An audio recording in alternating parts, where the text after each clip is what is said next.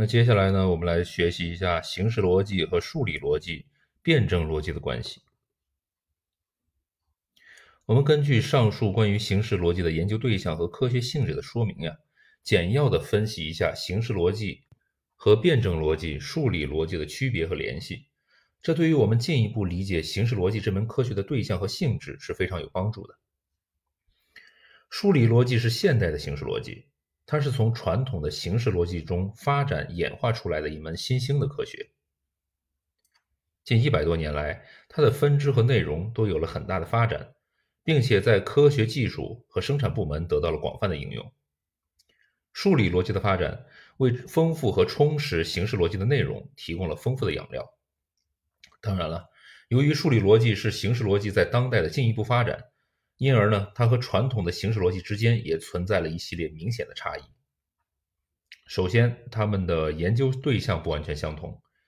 数理逻辑着重研究演绎逻辑，而形式逻辑的某些研究内容，比如归纳、类比、假说等等，则是数理逻辑所不研究或者尚未充分研究的。那同样呢，数理逻辑的某些内容，比如公理系统的完全性、独立性、无矛盾性等等。也是形式逻辑所不研究的。其次，数理逻辑和形式逻辑的研究方法也不尽相同。数理逻辑是应用数学方法，主要是用人工语言研究思维的逻辑结构的，也就是说，它应用人工的符号语言研究词项、命题以及命题之间的联系，构成严密的逻辑系统。当然了，也正是因为这样，不少人主张把数理逻辑叫做符号逻辑，而形式逻辑主要是用自然语言来表达思维的逻辑结构的，只是在必要的地方才使用符号。应当看到呀，数理逻辑在思维的逻辑形式方面的研究是具有成效的，因此呢，应当根据形式逻辑的特点，适当的吸收数理逻辑的某些成果，来充实和丰富形式逻辑。但是如果把数理逻辑的一一套硬搬到形式逻辑当中来，甚至用数理逻辑来代替形式逻辑，那是不足取的。那辩证逻辑本质是马克思主义哲学的逻辑，是马克思主义哲学的逻辑职能。它当然也是以思维形式及其规律作为自己的研究对象的，但是呢，跟形式逻辑相比，它包含着更广的世界观的萌芽。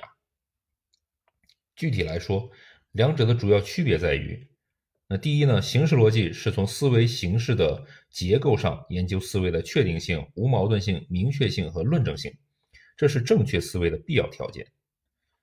但形式逻辑并不研究思维形式如何正确反映客观现实的运动、发展、变化的问题，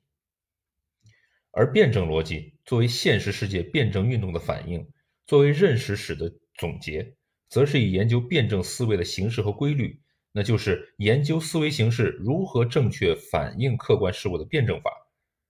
如何反映事物的内部矛盾、联系和转化等问题，作为它的主要任务的。那第二点，形式逻辑也不研究各种思维形式之间的发展变化，就是不研究概念或判断的形成过程。也不研究一种判断或者推理形式怎样发展和转化为另一种判断或者推理形式的，而辩证逻辑却正是主要研究这些问题。